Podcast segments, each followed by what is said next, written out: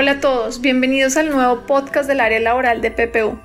Mi nombre es Carolina Porras, socia del equipo. Me encuentro en esta oportunidad con Mariana Torres, quien se encuentra de vuelta tras haber culminado su LLM en Derecho Laboral y Relaciones Laborales.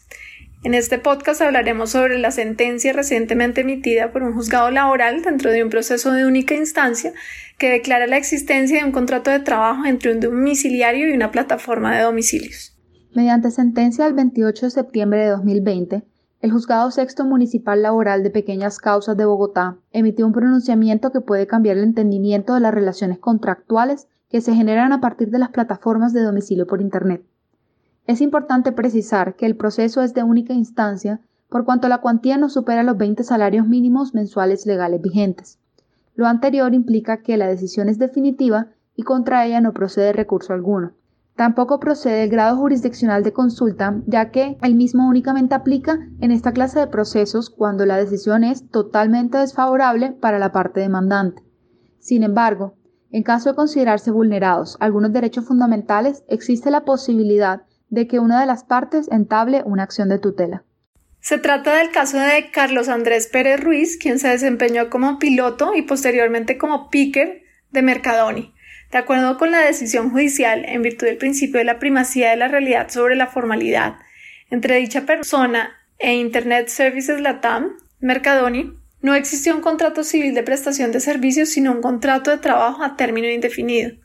Para determinar la existencia de la relación laboral, el juzgado encontró probados los tres elementos propios del contrato de trabajo, consagrados en el artículo 23 del Código Sustantivo del Trabajo es decir, la prestación personal del servicio por parte del trabajador, la subordinación ejercida por parte del empleador y el pago del salario como remuneración. Como consecuencia de lo anterior, el despacho ordenó a la compañía empleadora el pago de las prestaciones sociales, auxilio de cesantías, intereses sobre las cesantías, prima de servicios, las vacaciones compensadas en dinero, los aportes al sistema de seguridad social en pensiones y las costas y agencias en derecho. El juzgado exoneró a Mercadoni del pago de la indemnización por despido injusto y de la indemnización moratoria. Lo primero, por cuanto el demandante no acreditó las razones de terminación del contrato de trabajo que condujeran al pago de la correspondiente indemnización. Y lo segundo, debido a que ante la ausencia de una norma que regule a las plataformas digitales, no es dable alegar la mala fe o actuación temeraria por parte de la empresa accionada. Es importante precisar que la existencia del contrato de trabajo fue determinada durante la ejecución del cargo de picker, mas no durante el cargo de piloto. Conforme a las consideraciones del juzgado, la diferencia radica en que el elemento de subordinación es más claro en el primer cargo mencionado, ya que la persona debe estar disponible en el horario determinado por la empresa para recibir las órdenes de compra y posterior despacho al cliente. En otras palabras, la compañía tiene la facultad de controlar la cantidad y calidad de trabajo. A diferencia, en el cargo de piloto, la persona cuenta con independencia para decidir si tomar o no la orden. Algunos de los elementos probatorios que fueron considerados por el juzgado para acreditar la subordinación fueron las conversaciones de WhatsApp entre el demandante y la coordinadora por medio de las cuales la empresa definía el horario a cumplir por el trabajador, los correos electrónicos cruzados entre el demandante y la compañía, el carnet de suscripción que permitía al demandante seleccionar los productos a enviar a los usuarios de Mercadoni y la exigencia de condiciones de modo, tiempo y lugar, como presentarse en un lugar a una hora específica.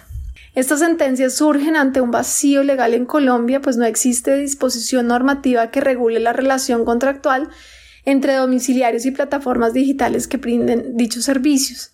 Sin duda, esta decisión representa un precedente en dicho marco ya que abre la puerta para que los domiciliarios inicien reclamaciones judiciales buscando la declaratoria de la existencia de un contrato de trabajo y con ello, claro está, el pago de las acreencias propias de una relación laboral. Si bien esta clase de noticias son muy novedosas en nuestro país, no lo son en otros países. El debate en torno a la gig economy o economía de pequeños encargos es tendencia a nivel mundial. Era de esperarse que tarde o temprano surgieran pleitos de esta índole en Colombia. En países como Estados Unidos, la discusión inició hace algunos años, llevando a que actualmente en el estado de California se discute la necesidad de reglamentar la situación para definir la condición de trabajadores o no de las personas que prestan servicios para las plataformas digitales.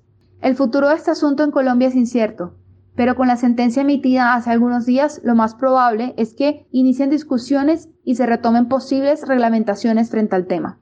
Esperamos que les haya parecido relevante y clara la información explicada en este podcast y que nos sigan acompañando en próximas oportunidades.